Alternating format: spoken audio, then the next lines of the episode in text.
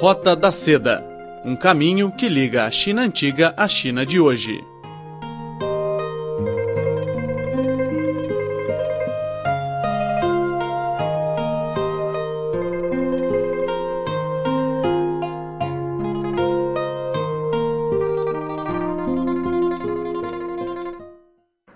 Caro amigo, seja muito bem-vindo ao nosso programa Roda da Seda. Eu sou a Silvia Jin.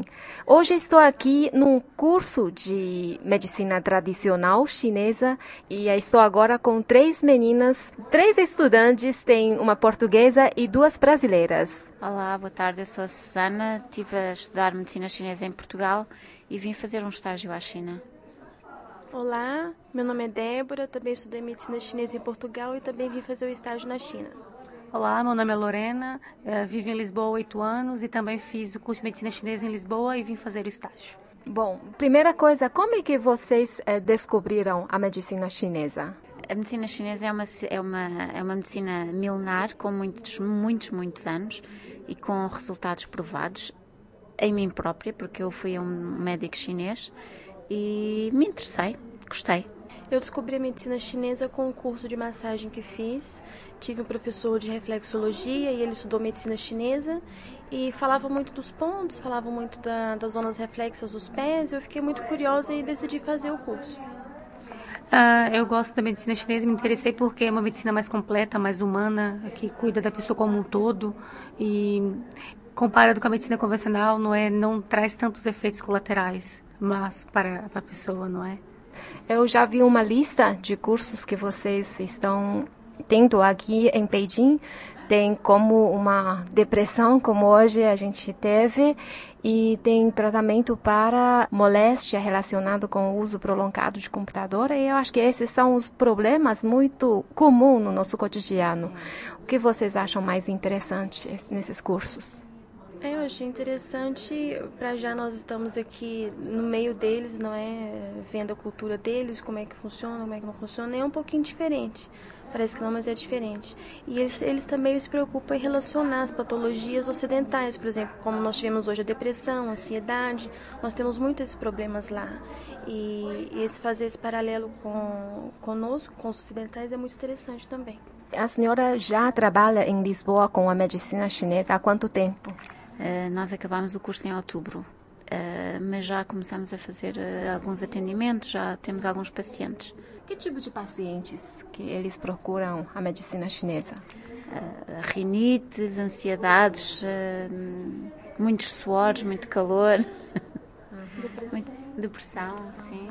Principalmente moléstias de dores, não é? Do cotidiano e estresse, muito estresse que vai gerando a ansiedade e a pressão no trabalho também.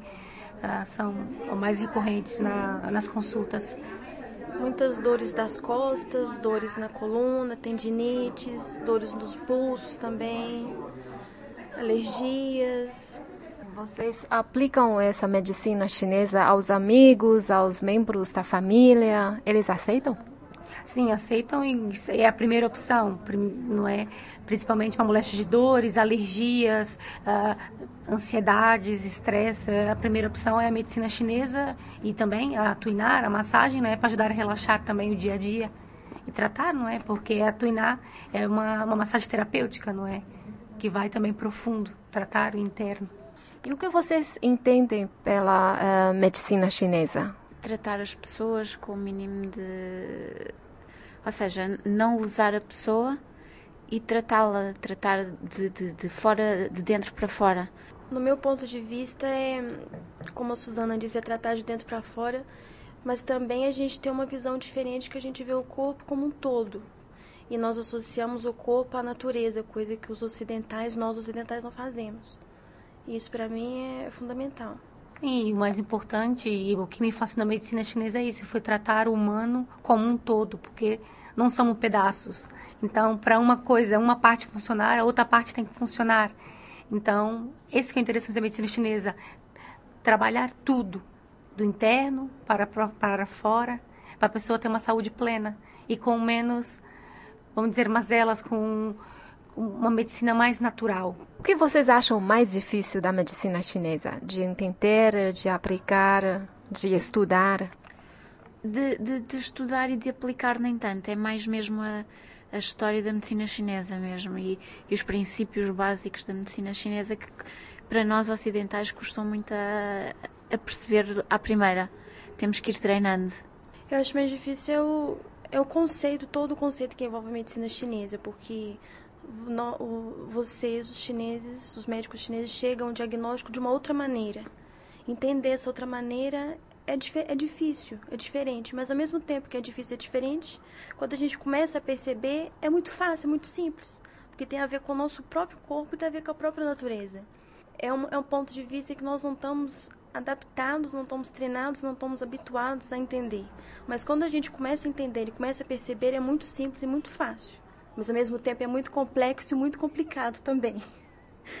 É uma mistura de tudo que elas disseram. É, é complexo separar, não é? A parte racional da medicina convencional, não é? Mas é, é o que elas disseram. É interessante. Quanto mais complexo, melhor. Dá vontade de estudar mais. E quanto mais estuda, mais sabe e mais queremos também. Nas aulas eu ouvi sempre yin e yang, não é? Esse é um equilíbrio entre yin, yin Sim, é o equilíbrio do yin e do yang, é o equilíbrio na vida. Tudo. Há, há sempre um yin e um yang, há, há, sempre um alto, um baixo, um fora, um dentro, um quente, um frio. Dia, noite, sol, a lua. O é o oposto é. do outro. É o, o yin não existe sem o yang e o yang não existe sem o yin. Se não tem um, não tem outro. Então, se não tem um, não tem nada, não tem vida. Ela explica esse intenso contato entre o ser humano e a natureza, que tem a ver, a, a, o ser humano recebe as influências pelas mudanças climáticas, mudanças é, naturais. E o que essa medicina, o estudo de medicina chinesa influencia a sua vida cotidiana? Fiquei muito mais calma, aprendi a observar melhor as coisas.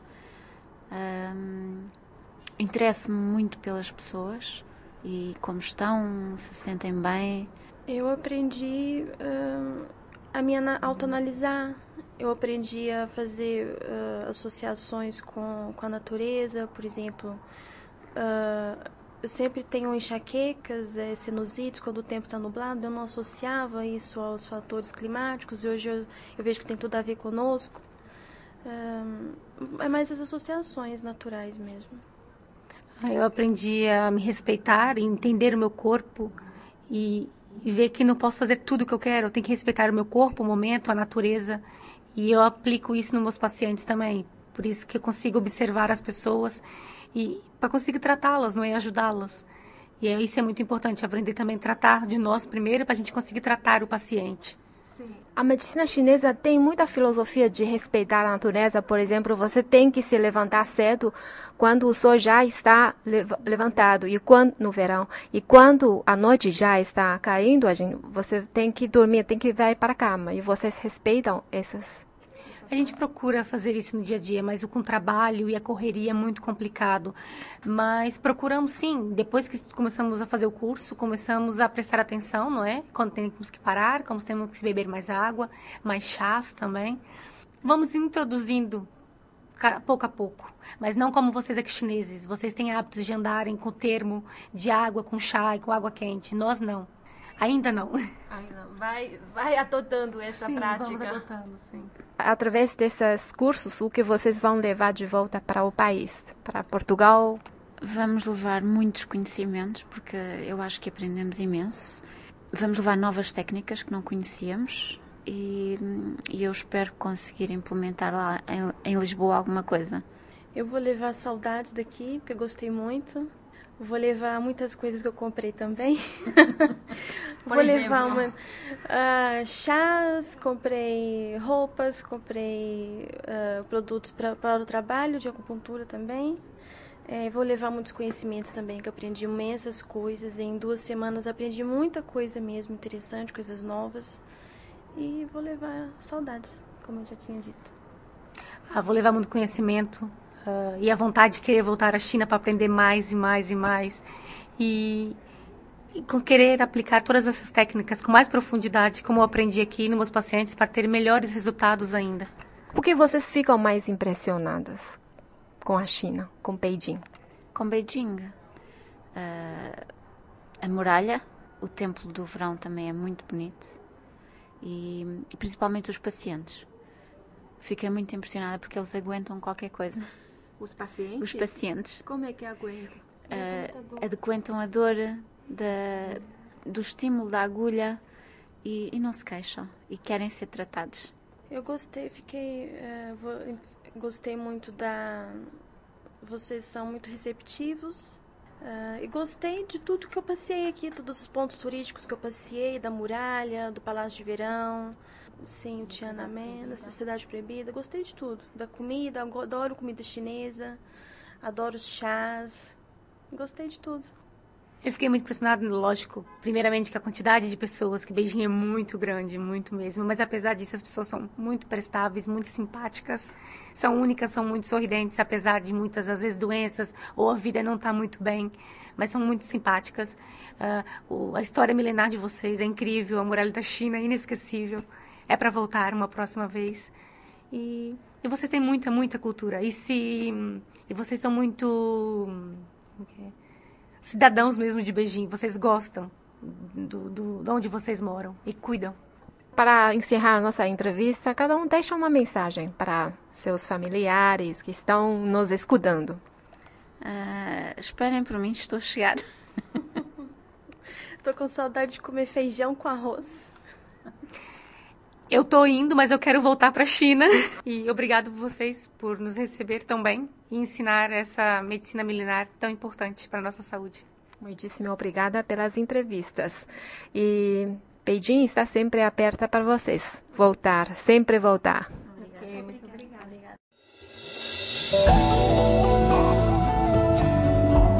Fábulas e lendas da China.